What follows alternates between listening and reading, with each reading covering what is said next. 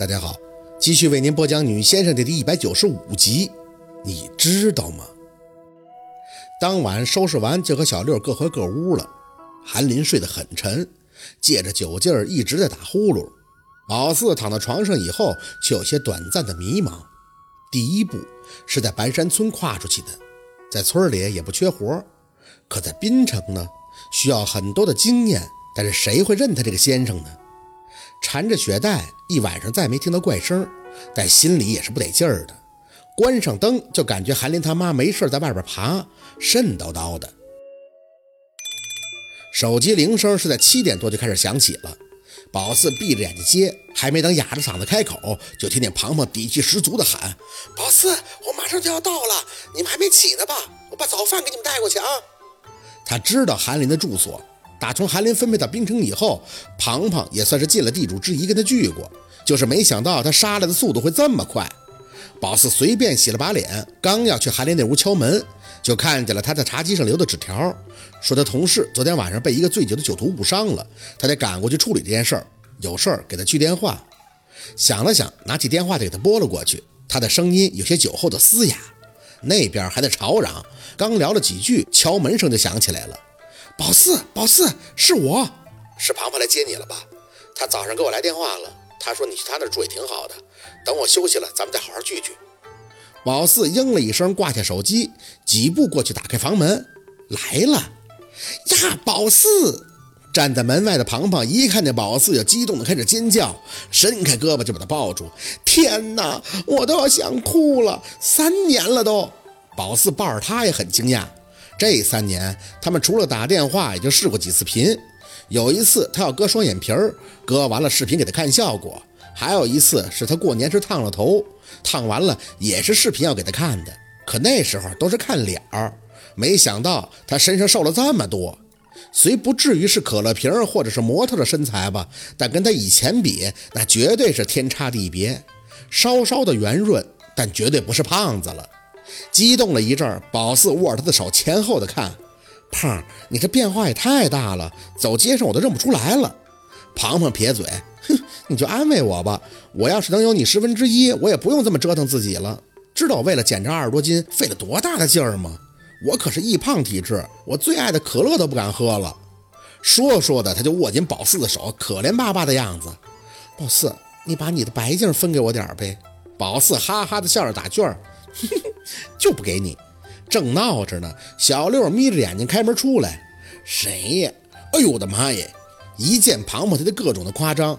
这不是我姐的铁瓷吗？大胖胖这么快就到了。庞庞见他也愣了，嘚瑟猴，你让谁给削了？这些年，庞庞跟小六经常会在网上聊天。以前庞庞跟小六不熟，小六说啥他都让着。后来经宝四提醒，他也不客气了。小六叫他大胖胖，他就叫小六嘚瑟猴，不需要寒暄，直接就你来我往的斗上嘴了。小六这才反应过来自己的脸，讪笑的看他：“ 你问我四姐吧，这事儿我不好解释。”庞庞不解的看见宝四：“怎么回事？宝四，你爹让谁给打了？”宝四想了想，还是先吃早饭吧，一会儿慢慢聊。简单的收拾了一下东西，把钥匙留在了韩林家的茶几上。下楼以后，又给韩林去了电话，直到上车。一路上还在详细的跟庞庞讲了这个传销窝点的事儿。庞庞听完了以后，各种的心有余悸。哎呦，宝四，你胆子这么大呀？好在没事儿，这出事儿了咋整？小六在旁边没心没肺的笑。嘿，放心，有我呢，肯定没事儿。宝四懒得理他，看着庞庞，安慰的牵了一下嘴角。一开始不想让你知道，就是怕你担心。谁叫我是做先生的呢？现在都过去了，别再想了啊！庞庞轻轻的皱眉，哎，我能不害怕吗？多悬呀！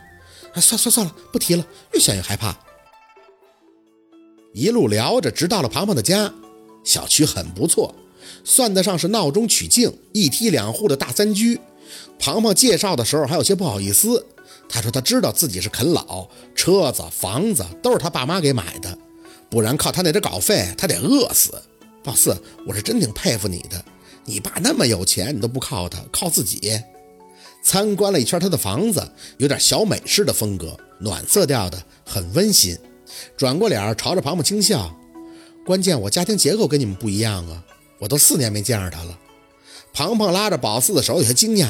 四年，宝四点头。他忙，我有一年过年给他去过电话，知道他升职了，现在经常要出国参加什么医学交流会，见不着他。忙，都忙。若君儿也忙，他也忙。这就是宝四父母一直给他的印象。庞庞也不再多问，牵着嘴角。宝四，你看这个房间怎么样？喜欢吗？宝四不停地点头，坐到他的旁边，把头枕到他的肩膀上。胖，谢谢你。庞庞轻轻地叹气，拍了拍宝四的背。宝四，我要是男人就好了，我肯定好好的心疼你。宝四抬着下巴看他笑。那你喜欢的那个怎么办啊？老实交代，他姓甚名谁？这日子一下就趋于平静了。宝四每天的事儿就是给韩林师哥打电话询问案件的进展。他挺激动的，说已经连续捣毁了好几个传销窝点没想到涉案的人数会这么庞大。问他那个邪教头目呢？他说别担心，根据宝四提供的线索查出的这个人可以说是前科累累，专门拐骗妇女。上级对这个披着传销外衣的邪教案件非常的重视，已经成立了专案组，要限期破案。目前正在对着头目全城的通缉，这绝对是好事儿。心放了以后，又接到了家树的电话，他也回滨城了，带着方梅梅特意请宝四和小六吃了饭。他说月底十一前要办回请，让他们俩过去凑热闹。宝四说必须得去呀，要不让去那得急眼。方梅梅则在旁边笑，宝四。你就穿你大哥给你买那条裙子，太漂亮了。到时候大家肯定都羡慕我有这么漂亮的小姑子。宝四想起那明月的话，想说算了，但又怕大哥多心，觉得他不喜欢那条裙子，所以不爱穿。后来想想，回请也不是婚礼，也没用她做伴娘，应该穿的正式点，给大哥撑场子的。最后也就兴高采烈的答应了。可一回到庞庞那儿，小六就跟宝四说了他的顾虑：“四姐，你说。”咱俩是白去啊！宝四一下没反应过来，什么白去？小六皱眉，就是咱俩空手去不随礼呀？用不着吧？大哥不能要啊！小六少有的认真，那去大哥那儿白吃白喝也不好吧？大哥是不会说啥，那嫂子呢？宝四觉得这是个事儿哈，传销窝点的钱还没退，来的时候若文给带了五千块钱，硬塞给庞庞三千。